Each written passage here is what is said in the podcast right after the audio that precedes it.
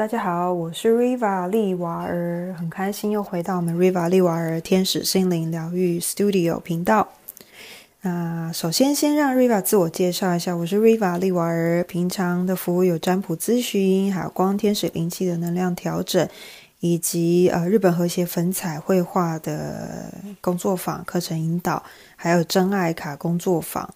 等等，这些都是 Riva 平常比较在做的一些服务。如果各位有兴趣的话，对 Riva 服务有兴趣或者有什么疑问，欢迎在本节目下方留言。那或者是说在 FB、IG 还有 Line 上面找 Riva 都 OK。好，那 Riva 的分享大部分都是个人过往的一些经验，作为一些分享，或者是生活周遭体验到的一些人事物，给我观察到的事件。来跟大家做一个回馈分享啊，希望大家会喜欢。如果有任何的问题或想要进一步的讨论，都可以再做一些留言，跟 Riva 私下做互动。OK，那我们今天想要跟大家分享的主题是什么？叫做打开你的心。我们在身心灵界常常会提到的，各位不常会听到的就是爱自己啦，打开心啊，敞开心啊，啊这一些。关键字或者词句，可是对于一般人而言，什么叫做敞开心、打开心、爱自己？其实对大部分的朋友来说，我发现这个其实是一个迷之音，也就是一个听到的时候会是满头问号的。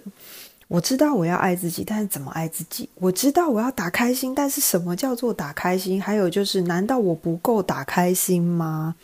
好。那接下来，Riva 就会针对啊个人的一些经验，还有周遭观察、周遭我观察到的一些事情，还有人物，来跟大家做分享。今天我会就打开如何打开心来做一个分享。所谓的打开心，各位想象一下会是什么样的感觉呢？很多人认为的打开心，大概会有两种情况，一种情况可能是这个人。跟他相处的时候，一开始相处他好像就蛮健谈的，很活泼、很开朗，或者是说他的话题滔滔不绝，甚至是非常的活跃，感觉上什么话题都可以聊得起来，然后感觉好像很随和、很亲近，哈，很所谓人家说的非常亲和力非常够，然后配合度也很高，哈，比如说在旅行的时候，我们要往东走，他就往东，也没有太多的意见，或要吃什么也都很随和。好，这个有一部分人觉得这样是叫做打开心。好，那另外一种打开心的话，可能有一些人是说，好像很多事情，比如说在工作职场上面，他做事非常的认真，然后很努力，或者是说一样，就是你跟他聊什么样的话题，他似乎都略知一二。好，那还有就是你跟他分享很多自己的事情的时候，他也都会愿意去倾听，然后给你一些建议跟建言。但是啊。你会发现他大概听的机会比较多，然后是在分享的层面稍微比较少，也有这样子的人啊，所以大概有这两种类型的。那当然，第二种类型的人自己也会有的时候会告诉你说啊，其实他经历过一些事，哈，那这些事情造就了他什么？他觉得他现在其实对很多事情都看得很开，或者是说他对很多事情都不是那么在意，没有都很随意，哈，很随和，不会很非常的要求什么，好。OK，大概会有这两种的一个反反应啊。有一些人会觉得这样子就叫做，诶，他蛮好相处的，他应该蛮开打开心，他心房应该很开。但是其实 Riva 经验到的一些状况，包含自己 Riva 过去的一些发生的一些自己的一些体验哈，大概是这样子的。各位可以听听看哈。那当然，如果说你有不同的想法，欢迎。可以留言给我，然后我们可以做一些深入的讨论。那或许有很多事情是我们不知道的，可能要陆续的生命的体验、持续的学习才会感受到。好，那这样两种人，刚刚 Riva 提到这两种人呢，大部分人会觉得他们是很敞开心的，好像接受度很高。但是其实，在聊天的过程或互动的过程，你们会各位可以发现，这样子的人，他可能针对某些情境，或者是某些生活的某些层面，他其实是有一些要求的。好，举例来说，我们一个看到很阳光开朗的人，然后很多事情都很随和，哈，不拘小节。但是对于有一些事件，例如说我们谈到交朋友这个时候，好，他可能的反应就是会会有很多的限制性。例如说，啊，可能交朋友的话，那如果为什么你单身啊？有想过要交呃另一半吗？哈，找一另一半，那你会发现从这个议题切出来的答案就会蛮有趣的。例如，对方可能就说：“哦，我可能觉得有些人哈，他的态度怎样，或他什么样的职业，或者他的身高、他的外在条件，或者他的收入，或者他的个性怎样的话，我其实是没有办法接受的。我会有一些呃抗拒，或者是说这样的人我没有办法相处，好，等等的诸如此类的。好，这个时候你就会发现，哎。”这样子亲和力很高、随和很好、好像很敞开心、很开朗的光明的人，为什么好像在某一些事件或者某一个人生的面相当中，他会有很多的，好像设了一些条件在上面？这个其实我们就会对应到你说心打开的人。坦白说，比较不会对任何事情有太多的一个差别心、比较心或者所谓的限制。那当然，Riva 今天分享纯粹只是一个透过生活体验去观察到人们的一些互动，并没有说这样的人就不好，好，并没有说这样的人不好，好，并没有说这样的人不好，一定要说三遍重要。怕大家误会，只是说我们怎么去觉察到这个人的心房是有多开？那你可以用什么互动的方式跟对方交流，比较不容易踩到他的雷，或者是说比较不容易去造成不必要的误解。好，那像刚刚瑞 a 说的，好像不拘小节的这样的人，其实他还是有一些生活层面，他是有一些局限、设限，或者是他是有一些条件在的。那这样的情况下，我们就会尽量不去触碰到这样的问题。好，触碰到这样，例如说这里面的议题有什么？比如说，呃。对方有可能情况是他对很多事情不在意，但是其实他非常需要对方我们的尊重，他需要别人尊重他、尊敬他，或者是称赞他、赞美他、认同他啊，亦或者是说他看起来很配合别人，但是其实是希望别人能配合他啊。所以这里面其实是有啊，我们说常说 Riva 常说人是一面镜子，所以这里面就看得出来说，这样的人其实他随和的表现其实是会希望。其他人也能够去配合他，那当然这种人也不太喜欢被控制。好，所谓的被控制就是说不要支配他去做些什么。当我们去支配他做些什么的时候，这种人你可能很明显的、很快速就会发现，诶，他的脸色开始有一些变化。表面上可能不会让你觉得他有一些情绪的反应。好，为为的是什么？因为为的是求大局，因为他觉得如果要得到别的人认同的话，自己就要做得好。好，在意别人眼光的人，通常比较不会在表面上展现他们的情绪，好，或者是呃比较负面情绪的那一边，开心的、光明的那一面，他们会展现出来。好，那也会有这样的人。那另外一种特质的状况，就是说，像我刚刚讲，他可能在很多事情上很认真、很很专注，好，但是在某些事情上面，他其实又显得非常的有戒心，好。看起来很随和，或者是说他看起来自称为自己很随和，都可以配合，没有太多的意见的人，但是往往事情到发生的时候，你会开始发现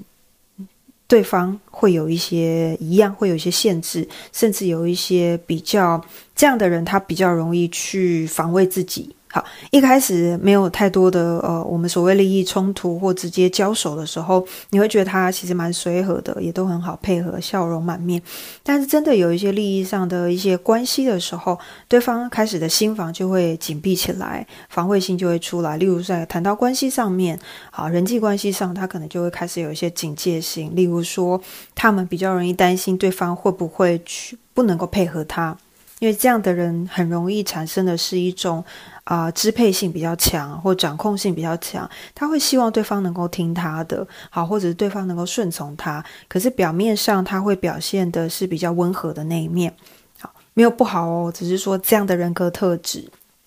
那我们要怎么样跟这样的人和特质去交流呢？比较不会有一些误解或者不愉快。其实简单来说，就是第一个，我会建议啊，保持一个安全的距离，不论是哪两种人哈，一种封闭式的，他比较戒心的人，一样尊重对方。好，有些话题感觉上对方的察言观色很重要，感觉上对方的脸色开始有一些变化的时候，你可能就要注意了，是不是这个话题对他来说太太有隐秘性或。侵犯到他的隐私了。那像这两种人，其实如果侵犯到对方他们的隐私的话，其实基本上他们的心房会压得更紧。那呃，关系在交流上面其实就不是那么顺畅。那彼此之间很容易造成一些误解，产生不愉快。好，所以在察言观色上面很重要哈。还有就是会发现这些人的话，其实在意一些小细节，所以你可以从互动当中可以看得出来哪些小细节是他比较在意的。例如说，他可能在饮食习惯，好，可能比较注重什么样的状况，或者生活习惯上，甚至一面之缘的话，你可能在聊天的过程中看他的肢体反应，你也可以看得出来他的一些。啊，可能需要去注意的东西。那当然，肢体反应这个部分太细节，或许未来某一天，Riva 可以再做一些分享。哈，那再者，除了察言观色、注意一些细节之外，还有就是尊重，给予尊重。尊重的部分包含是绝对的空间跟时间上的尊重。所以，空间尊重，比如说可能是跟你一起出去玩的旅伴的话，你可能就要尊重他有自己的私人空间，或者是他有自己私人。自我的一个时间，好，例如说，可能对方可能想要自己出去走走。那如果是工作伙伴的话，你可能就要去注意一下他在工作职场上面有没有什么事情是他自己的安排。那可能要跟他沟通或合作的时候，要先了解一下他的想法，好再进行互动。那当然，另一半的话，那就不用讲了嘛，就是空间、时间上面本来就要给足尊重。那当然还有其他的人际关系也是一样的。那再者的话，就是呃，如果对方在展现态度的时候，已经开始有一些不太舒服或不悦的时候，这个时候我们可以避免的一些不必要的一些误解，其实就是先缓下来，先聆听对方想要说的话，然后透过他说的话，或者是观察对方表现动作的时候，我们就可以知道说什么样的事情，我们尽量就不要去让人家觉得不舒服，或者是说就是静下来。做聆听的角色，因为有的时候其实看起来心房很开的朋友，其实心房如果他没有真的打开，大部分的情况其实他比较喜欢去聆听别人，或者是一自顾自的一直讲，大概会有这两种状况，或者两者皆有。自顾自的一直讲的话，好处是他们可以去把他不想要呈现出来的情绪，或者是他可以把。通常他们自顾自讲都是讲可能其他人的事情会多一点，他可以把自顾自一直讲，那主要就是隐藏自己的内在的，有的时候是一种紧张的氛围，或者是一些不安，或者是呃所谓的得到别人的认同，甚至有一点讨好他人的一个概念啊，或者是热场子啊，希望这个场子不要冷掉，就是因为怕冷掉的场子他不习惯。因为这样子感觉场子一冷下来，大家就会好像会对他有一种侵犯的感觉，因为就会想要知道他所有的事情。这只是说他们的认知上啦。那另外一个情况之下，就是聆听，但是不说话。哎，有一种人是聆听不说话。那聆听的话，你会发觉他一直会丢问题，一直听，但是不太会发表自己的想法或自己的意见，甚至分享自己。啊，比较私密的事情，或者分享自己很多很多，那他们会选择性的去分享。有的时候看起来分享是很私密的事情，但是你会发现他分享到一定的点的时候，他会停下来或收手，那就不会再讲了。那还有一部分，他们会发现，如果一直跟你分享的时候，呃，你给我的回馈其实用处不大，或者是说没有太多的建议。是合用的时候，他们也会停下他的脚步，就不太会再跟你分享太多。因为有一部分的人会期待是做这样的分享是要有回馈的、互相的。那所谓的互相，有可能这里面带有他们有一些自己的个人问题，想透过外在的寻求答案，去得到自己的见解，得到一些答案，或者是得到认同，因为自己不确定自己这样做 O 不 OK，所以希望透过。呃，这种互动聊天的方式，去得到他们想要得到的答案，或者是支持他们心里的论点。但是这不代表说心真的是打开的，所以各位可以稍微去观察周遭身边的人有没有这样子的个性，因为这样子的人通常在相处起来，有的时候确实对于某一些真的比较所谓的大神经啊、大咧咧的直线条的人来说，其实是有一些难度的。因为这样子心比较封闭或者比较戒心的朋友，他们在分享或者是跟人交流的时候，其实呃很容易把自己内在最真实的东西会关起来或隐藏起来。那有的时候对方跟人互动的时候，其他人给他的一些回馈。呃，可能不是他期待的方式的时候，他们可能展现出来的情绪或者是表情，可能就会有些人是臭脸，甚至就是啊不不不理会或不讲话。那甚至有的更无没有痕迹的，就是呃，可能就是离开这样的一段关系。那或许是用冷战的方式，所以如果刚好身边有遇到这些朋友，可以去观察看看他们的心房是不是比较紧闭型的。那如果是在做应对进退的时候，可能就可以先观察一下，再决定啊，我们想要去跟这个人的交流，或者是。紧密度或关系层次要拉到多近的一个距离或多远的距离，这样子我相信在人际关系上面的话，就彼此之间都会是相处起来是会比较舒服、比较自在的。那以上只是 Riva 的一个简单的分享，如果各位喜欢的话，欢迎也可以给我一点支持。那或者是说有其他的想法哈，都可以在下方留言，然后跟 Riva 做一些互动。那其他的部分有机会 Riva 会再做分享。谢谢大家，拜拜。